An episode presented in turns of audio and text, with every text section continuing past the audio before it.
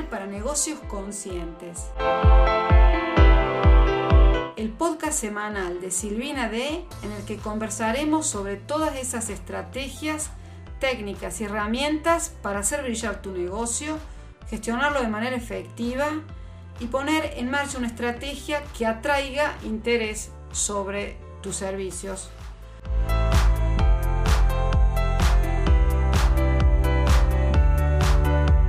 Hola, te doy la bienvenida a un nuevo episodio, episodio 72 del podcast Marketing Digital para Negocios Conscientes.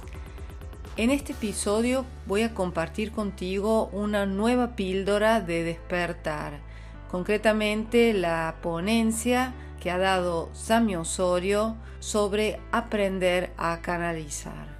Pero antes de comenzar el episodio tengo una buena noticia para darte hemos decidido ampliar las mini consultorías gratuitas, así que bueno, si te interesa recibir una mini consultoría sobre tu estrategia de marketing digital, te invito a apuntarte a la newsletter para recibir la videoclase Marketing Digital para Negocios Conscientes y por supuesto para formar parte de la comunidad de marketing y mentalidad de Silvina D. Así que ahora, bueno, vamos con una nueva píldora de despertar.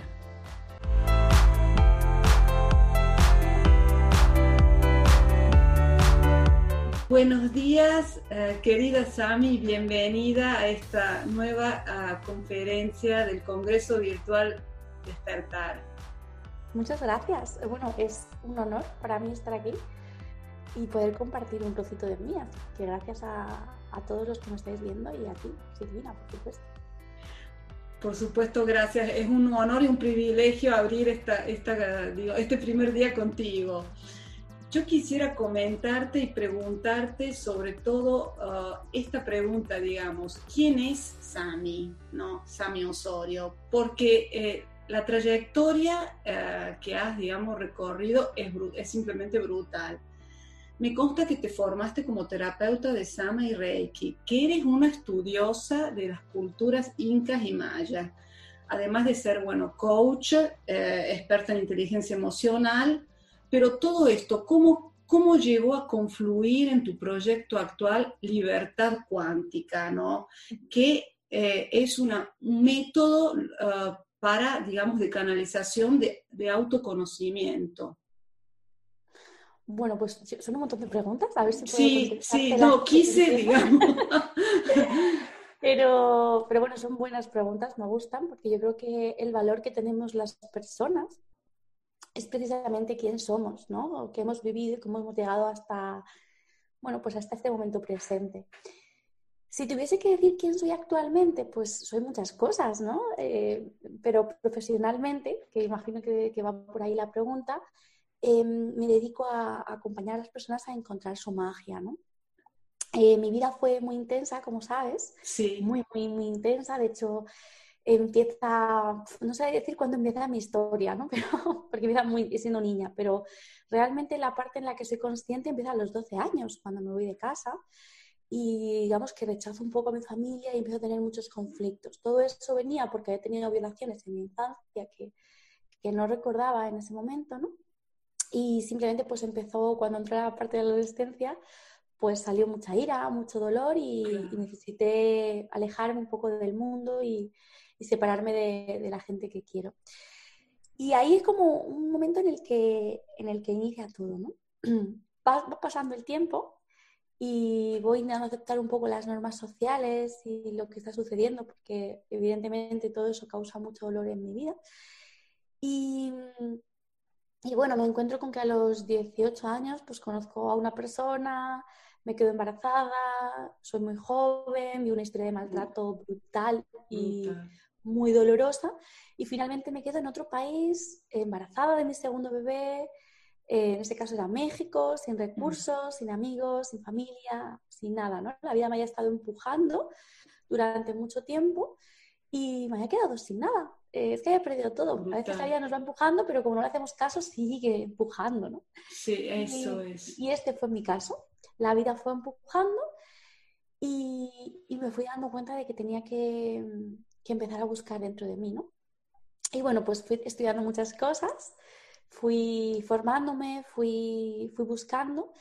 Es verdad que, que estudié muchas técnicas, hoy por hoy realmente no las aplico, realmente me dedico a, a canalizar, a, a, encontrar ¿no? las respuestas dentro de, de, mi ser y ayudar a las personas a que las busquen. Pero bueno, sí que es verdad que mi, mi historia me marcó mucho y yo creo que es mi verdadera escuela, ¿no? Y creo que eso es lo que yo soy. Un conjunto de experiencias bastante pues impactantes, diferentes, que, me han llevado hasta aquí. Y a propósito que tú hablas de, bueno, yo mm, tal vez nos, nos, interesaría saber si hubo un momento puntual o varios momentos puntuales que te hicieron, digamos, digamos que funcionaron como punto de inflexión y concretamente, ¿qué significa canalizar? ¿No? Buenas preguntas. pues a ver, eh, me ha gustado mucho eso de momentos, porque claro. me pregunta un momento y es como, bueno, no fue un momento. Fue un momento muy importante, como decía antes, a los 12 años, cuando empezó a irme de casa, me encuentro en una, en una dualidad muy importante. Y es que yo sentía que hacía daño a mis padres, o yo no me voy de casa porque no les quiera, sino hay una mezcla entre un rechazo que siento interiormente hacia mm, la gente, o sea, no mis padres, sino hacia la humanidad. Mm. Em, y a la vez eh, hay una sensación de que les estoy haciendo daño, que les estoy lastimando y una, una carga y una culpa muy fuerte. Fue un momento muy importante en mi vida porque finalmente acabé en casas de acogida, en un centro de menores, estuve incluso interna en un, en un centro de salud mental, o sea, en un psiquiátrico. Muy fuerte para una adolescente. Muy doloroso para una, adolescente. Sí. Todo esto ocupa más o menos desde los 12 a los 14. Por supuesto, no fue a los 12 empieza. O sea, ya llevaba años con conflictos y sintiéndome mal. Y ya llevaba años canalizando, lo que también me hacía vivir una dualidad muy, muy profunda. Ahora cuento un poco qué es la canalización para que se entienda. Claro. Y ese fue un momento muy intenso. De hecho, yo recuerdo eh, pues empezar a leer mis primeros libros de crecimiento personal con 14 años, ¿no? de, desarrollo, de búsqueda, porque el dolor que sentía en el alma era brutal, o sea, era horrible, ¿no? Claro. Y no solamente en el alma, sino eh, físicamente, emocionalmente, era muy doloroso. ¿Te sentías una especie de, de oveja descarriada o no? ¿Te sentías? Sí, total. No solamente oveja descarriada, sino que sentía que era como mi, padre me decía, no, no con maldad, ¿eh? que no se entienda mal, porque no lo decía con maldad, pero siempre decía que cuando había un garbanzo negro en la olla había que sacarlo, ¿no? Y yo me sentía ese garbanzo negro, realmente. Mm. No creo que lo hiciera para hacerme daño, porque no era el caso. De hecho, intentaban ayudarme, pero ya estaban tan saturados, tan agotados de no entender qué me pasaba, y yo tampoco lo entendía, porque yo tuve que trabajarme muchos años de hipnosis, de canalización, de regresión, de autobúsqueda, para ver mis vidas, para ver esta vida y recordar mis violaciones. Tengamos en cuenta que a mí me violaron por primera vez con cuatro años. Mis padres mm. no lo sabían, evidentemente. Entonces, no me podían ayudar y en, ese momento, porque claro, han pasado no, tantos años, ¿no? Pero hoy en día en una ciudad, por ejemplo, como Madrid, los síntomas de una mujer o una niña que ha sido violada se notan fácilmente. Pero eh, hace 15 mm, años, en un pueblecito del sur de España, no, no, funcionaba igual. Entonces, no había tantos recursos, no sabían cuáles eran los patrones de una mujer o una niña eh, que había sido abusada sexualmente. ¿no? Claro. Y mm, no te podían ayudar, porque al final la ayuda venía, pero como tú tampoco hablabas, porque no recordabas lo que te había pasado y había un trauma evidente, pues claro, cuando se despierta en este caso mi sexualidad, ¿no? Mi adolescencia, pues viene todo el conflicto, pero no se sabe por qué, ¿no? Entonces yo recibí mucho apoyo, todo el que pudieron, aún así pues fue un momento muy difícil de mi vida, porque además ahí me trasladan de Almería a Cádiz, eh, para los que conozcan España, está en la otra punta, ¿no? está a unas ocho horas, ahora no sé si se tardará menos, pero antes se tardaban unas ocho o nueve horas en llegar. Con lo cual, eh, mis padres no podían venir a verme y además podían verme una hora a la semana máximo. Entonces solamente recluida, una, una, niña recluida, básicamente. Sí, sí, estaba en un centro de menores, de, castigo, o sea, penitenciario, pero para menores. Porque claro, eh, había pasado de todo en el camino, es decir, me habían intentado medicar, me lo habían quitado buscar, me empezaban unas cosas súper raras. De hecho, en uno de los centros de acogida y en un centro de salud mental en España, que es un país que supone que esas cosas no pasan, tuve abusos por parte de monitores, con lo cual eh, fue un momento muy duro de mi vida en el que ya tenía situaciones en el que no me podía defender, en el que cuando me, defendía había abuso de poder. Y yo no creo que esto pase todos los días, yo creo que esto me pasaba a mí por lo que mm. yo tenía que sanar, sin más, ¿no? Entonces, pues me encuentro de repente en otra ciudad a 8 o 9 horas de casa, en la que mis padres solo pueden venir a verme una vez como mucho al mes, y se tienen que dar una paliza de 8 horas en coche para venir a verme una hora, estar conmigo, eh, verme Mm, pues como veían, o sea, obviamente mal, y volverse, ¿no? Mm. Y por supuesto, pues durante un año sin ver a nadie más que a mis padres y sin poder ni llamar casi eh, a, mis, a mis familiares porque tenía tiempo restringido. Es una experiencia bastante, bastante dolorosa. De hecho, no suelo hablar mucho de ella, voy a surgir así y me gusta porque también es una Terrible, parte ¿no? de, lo que fui. Sí, sí, sí. Yo creo que fue un momento muy, muy, muy importante de mi vida. O sea, estar en ese centro penitenciario, ver que yo no era igual que esas personas. Eh, porque, claro, al final estás con gente que han. Eh, no es juzgable, porque yo creo que todos hacemos lo que podemos, pero sí, pues, gente que han matado, que han hecho un atraco a mano armada y tú no has hecho nada de eso, ¿no? Sí, tú eres. Has jugado los centros, has hecho peleas, has hecho cosas, pero no, no has llegado a ese nivel nunca. Y te encuentras ahí y obviamente te das cuenta de que tú no eres igual que ellos. No creo que pase habitualmente a la gente, porque la gente que llega ahí llega porque tienen familias con conflictos. Yo me daba cuenta que no era mi caso, ¿no? Entonces, eh, fue un momento muy importante en el que decido, digamos, como someterme ante, ante las circunstancias, ¿no? Decido que ya no puedo luchar contra mi padre, que era mi mayor lucha, mi mayor lucha, porque pensábamos, te das cuenta que yo con ocho años lo que podía decirte es no me puede pasar nada porque estoy protegida por la vida. O sea, mi percepción del mundo era muy avanzada para aquellos tiempos, que no hace tanto, pero que se ha cambiado mucho el mundo. Entonces mis padres decían, tú estás loca, o sea, ¿qué vas a hacer Tú tienes que estar aquí, no puedes moverte, no puedes hacer, tienes que... Y yo no aceptaba ciertas normas porque mi, mi creencia, mi forma de vivirlo, como buena niña índigo, eh, pues no era así, era rebelde. Claro, claro. Y, y, bueno, eso fue un momento importante. Luego empecé a, cuando salgo, me entiendo, comprendo que tengo que como que aceptar las normas, entonces me convierto en una persona muy dócil, en una persona que no se pelea, que acepta toda la primera, que no discute, un poco tratando de buscar evitar el conflicto, porque me ha llevado a situaciones muy, muy drásticas, ¿no? Entonces, haya pasado de una situación en la que me enfrentaba y era siempre yo misma a una situación en la que yo ya había dejado de saber quién era yo, ¿no? Claro. Quería. Y en ese momento no me afecta especialmente. En ese momento pasan los años y un día pues me encuentro viviendo en Madrid con 17 años, muy joven. Me vengo aquí a buscarme la vida eh, de lo que se pueda, porque al final yo era de un pueblo muy pequeño, era fácil, ¿no? Todo esto se extiende, se conoce y yo quería como un poco ya soltar el pasado. Y bueno, venirme a Madrid fue una oportunidad que la vida me dio, pero fue una oportunidad muy intensa porque empiezo a sentir un dolor muy importante, que también fue un mm. punto de, importante en mi vida, ¿no? Que es la sensación esa que tiene la gente, yo digo, con 40, ¿no? Con 38, 40, de que claro, sí. aquí en el mundo. O sea, ¿para qué estoy aquí? O sea, realmente merece la pena. Empiezo a sentir ese dolor sin nada de gestión personal, sin conocer que existen sitios de ayuda.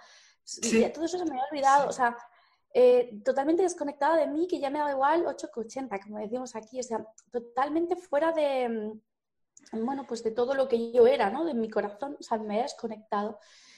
Y empiezo a vivir un momento muy duro y es el momento en el que entra una persona, en este caso el padre de mis dos hijos, y em, bueno, pues eh, vivo toda esa situación de violencia de género, ¿no? De, pues, cosas que parecen quizás que no son importantes, pero porque yo creo que el maltrato físico es a veces lo de menos, más emocional, ¿no? De no poder, Ese te queda como huella, sí. De no, pues eso, de no poder lavar, de no poder ducharte, de no poder comer cuando quieres, de no poder usar tu dinero. Y entro en un momento muy intenso en el que hay un enfrentamiento muy grave con mi familia porque claro, ellos intentaban tirar de mí, pero tampoco sabían ayudarme, también me culpaban porque creían que yo estaba mal, él utilizaba mi pasado y lo que yo le había contado, pues tal. Entonces yo empiezo a sentir que estoy loca y ahí empiezo a buscar ayuda. Un proceso largo, aunque no fueron muchos años, fueron dos años, fue un proceso muy largo para mí, muy Imagino, sí. Y, y, ahí, en ese momento, empecé a darme cuenta de que necesito algo. Sin embargo, lo vi posponiendo porque no sé qué hacer ni por dónde tirar. Y finalmente, un día me encuentro con que estoy embarazada, estoy en México, eh, sé que voy a tener una niña porque lo he sentido, tengo un hijo, mi, hijo, mi primer hijo es, es varón, y me encuentro con que estoy en otro país y con que estoy viviendo todavía pues esa situación de maltrato, ¿no? Y nace de mí una sensación de, ira profunda, de rabia, mm. de, frustración, que me hace sentir que no es eso, ¿no? Como que me dolía especialmente el hecho de tener una hija, una hija hembra, y de enseñarle eso. Y de ahí nace un momento muy importante, porque yo no creo en Dios, yo me he mm. convertido en atea, yo no creo en nada, mm. y me encuentro en otro país eh, sin dinero, sin relaciones familiares, sin amigos, sin trabajo, embarazada, con un bebé, con un montón de maletas, sin saber dónde ir ni qué hacer. ¿no? Entonces es brutal porque es el momento en el que yo confío en la vida. Es el momento en el que yo me voy sin saber a dónde y Dios, el universo, la vida me va dando pistas. Entonces es un momento muy importante para mí porque de repente empieza a salir gente de la nada que me dan hoteles, un español que está en México y que te ayuda y te da un hotel, el otro que te compra pañales y sin pedir ni sin tener que, digamos, eh, digamos, estar en una situación realmente mala. O sea, yo no lo viví como que yo estaba en la calle, porque aunque sí que estaba en la calle, nunca estuve en la calle, siempre me dieron hoteles, casas y sitios más o menos eh, bonitos, dentro de que obviamente pues a lo mejor no es la belleza que vivo hoy en día, pero sitios más o menos agradables por los que pasa la gente de manera normal, ¿no? Sí. Y entonces fue, fue muy bonito porque fue el, como esa sensación de la vida existe. Fue brutal, o sea, me dieron, me regalaron el vuelo a España, la compañía de, de avión, ¿no? Eh, me transportaron de una ciudad a otra para que pudiera, o sea, fue realmente, yo no sé si lo puedo describir, porque fue súper mágico, o sea, casa, comida, gente que no tenía nada y me daba lo que tenía. Eh, bueno, brutal, ¿no? Y finalmente, cuando llegó a España, yo creo que ahí hay un momento de reflexión importante, ¿no? De, darme cuenta de lo que ha ocurrido. Entonces, es un momento de darme cuenta de que, de que en la vida hay algo más y quiero seguir buscándolo, ¿no?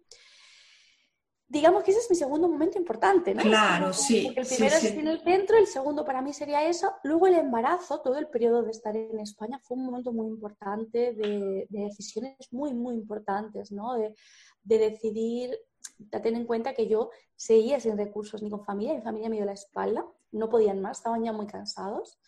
Y era como, mira, no nos metas más en tus líos, ¿no? Claro. Y, claro, me encuentro sola, lo cual es algo muy, muy positivo y muy bueno. Yo no lo vivo como sola, o sea, yo viví sola el embarazo, porque el embarazo de mi hijo anterior, porque fue muy dolorosa la situación. Pero ahí no lo vivo especialmente sola. Fíjate que estaba en la calle, o sea, de un lado para otro, sin recursos, con ayudas sociales, con ayudas de gente, pero no me siento sola, me siento acompañada por la vida. Entonces fue un momento muy importante para mí, porque es un momento en el que empiezo a confiar en la vida y incluso una época en la que estoy en la calle, en la que no tengo recursos, etcétera, ahorré muchísimo dinero, en el que luego más tarde me empiezo a formar y hago muchísimas cosas. Entonces es un momento muy importante de que, de que la abundancia está en nuestro interior, de confiar, de, de creer en uno mismo. ¿Y qué significa para ti confiar en la vida? Porque tú has dicho, eh, empecé a confiar en la vida, porque a veces es difícil, sobre todo en, esto, en este periodo, confiar en la vida, que estamos todos confinados, pero bueno, hay que confiar, ¿no? ¿Por qué? Porque a tu ver es lo que atraemos o, o porque somos co-creadores de, de nuestra realidad. Yo creo que hay que confiar por muchas cosas. La primera es porque solamente cuando confiamos en la vida, la vida nos puede dar lo que mm. tiene para nosotros, porque es parte de la lección de polaridad. Si quieres, ahora hablo un poquito de las polaridades. Por supuesto. Que tenemos como almas, o sea, es parte de la misión que tiene el alma aquí, la misión global, no la misión individual, ¿no? Entonces, obviamente, tenemos que confiar en la vida porque es, es parte de la mm. lección hacia el camino del amor, ¿no? Si confío o no confío. Pero me tengo que también, perdona que te interrumpa, me tengo que también desapegar de, de un, resultado concreto. O sea, no es fácil a veces confiar. Claro, no, confiar en la vida es eh, creer que todo lo que te está ocurriendo en este momento, para mí es, la abundancia, ¿vale? Cuando yo hablo de abundancia hablo de confianza en la vida. Para mí confiar en la vida es confiar o creer que aquello que estoy viendo en este momento es perfecto para mí.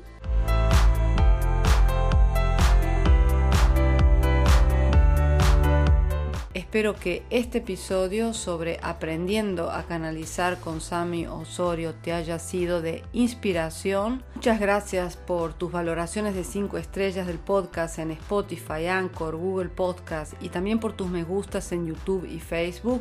Me ayudarás a llegar a más personas apoyando así mi trabajo. Nos vemos la próxima semana. Un fuerte abrazo.